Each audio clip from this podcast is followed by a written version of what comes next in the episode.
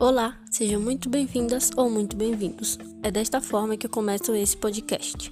Muito prazer, eu sou a Gabriele. E assim como algumas pessoas, uma grande curiosa pela doutrina espírita.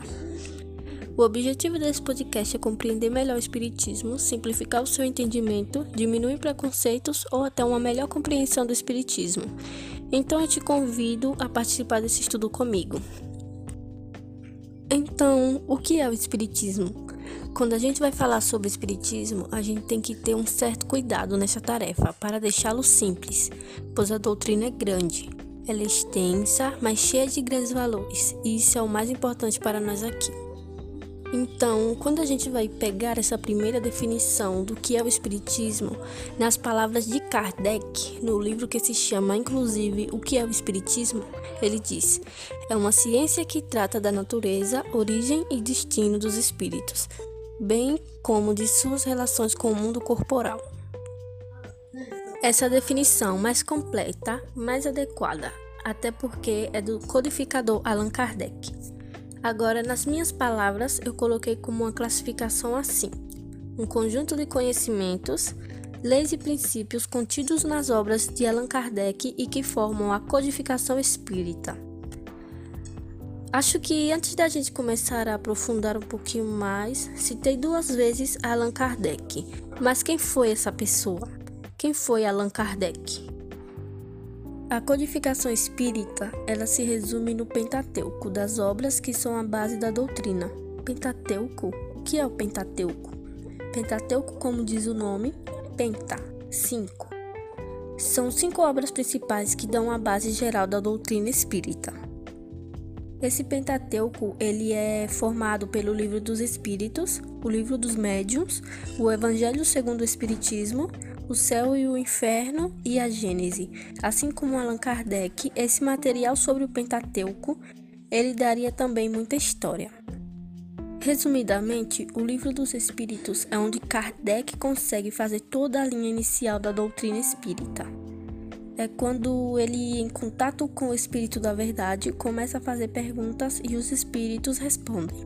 E a partir daí começa a surgir essa base, o Evangelho segundo o Espiritismo já tem outra proposta. A ideia do Evangelho segundo o Espiritismo é trazer o Evangelho em si, aquele que todo mundo já conhece, e fazer uma nova interpretação, uma interpretação ligada ao lado espírita. E então, como que o Espiritismo identifica e interpreta tais questões? Ele fala sobre caridade, ele fala sobre amar ao próximo como a si mesmo e tantas outras passagens marcantes de Jesus Cristo. O livro dos médiuns, O Céu e o Inferno e a Gênese são livros que a gente vai comentar um pouco mais adiante. Legal, mas o que diferencia o Espiritismo das outras religiões? Eu fiz aqui alguns apontamentos que são os principais daqueles que eu observei. Antes de tudo, a classificação correta do Espiritismo. O Espiritismo é uma religião? Sim, mas eu já ouvi falar que ele é uma ciência. Sim, também está correto. Mas será que ele não é uma filosofia? Certamente sim. O Espiritismo justamente é essa composição, esse tripé entre ciência, religião e filosofia. A ciência e a filosofia são a base terrena e a religião é aquilo que liga ao aspecto mais divino. Outro ponto importante sobre o Espiritismo é que ele não tem simbologias ou rituais. Por exemplo, é, apesar de ser mesmo uma religião cristã, não tem em qualquer lugar das casas ou centros espíritas você não vai encontrar uma cruz, você não vai encontrar algum santo ou algo desse sentido.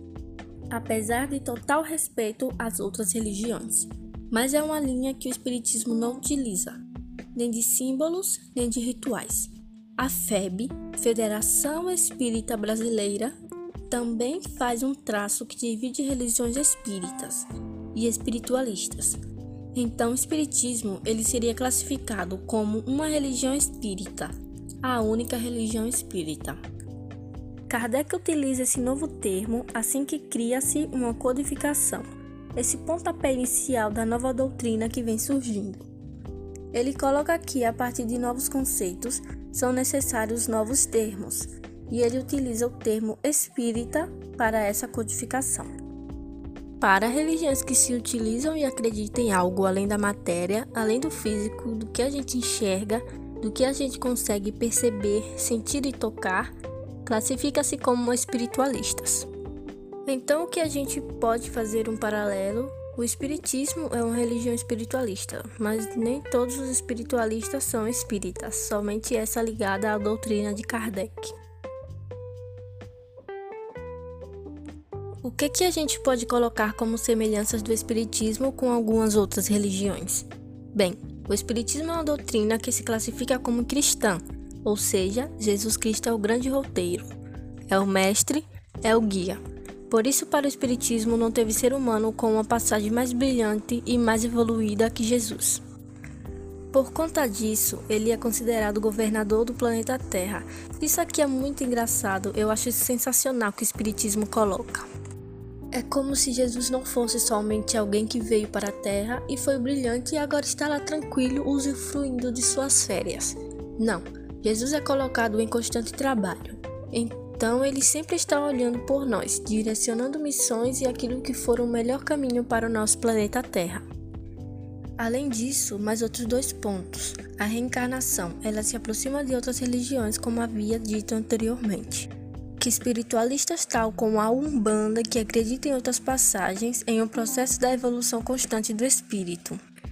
Ao passo que é o ponto que mais diferencia do catolicismo, que não acredita em vida após a morte, ou seja, para o pensamento católico há uma única passagem terrena.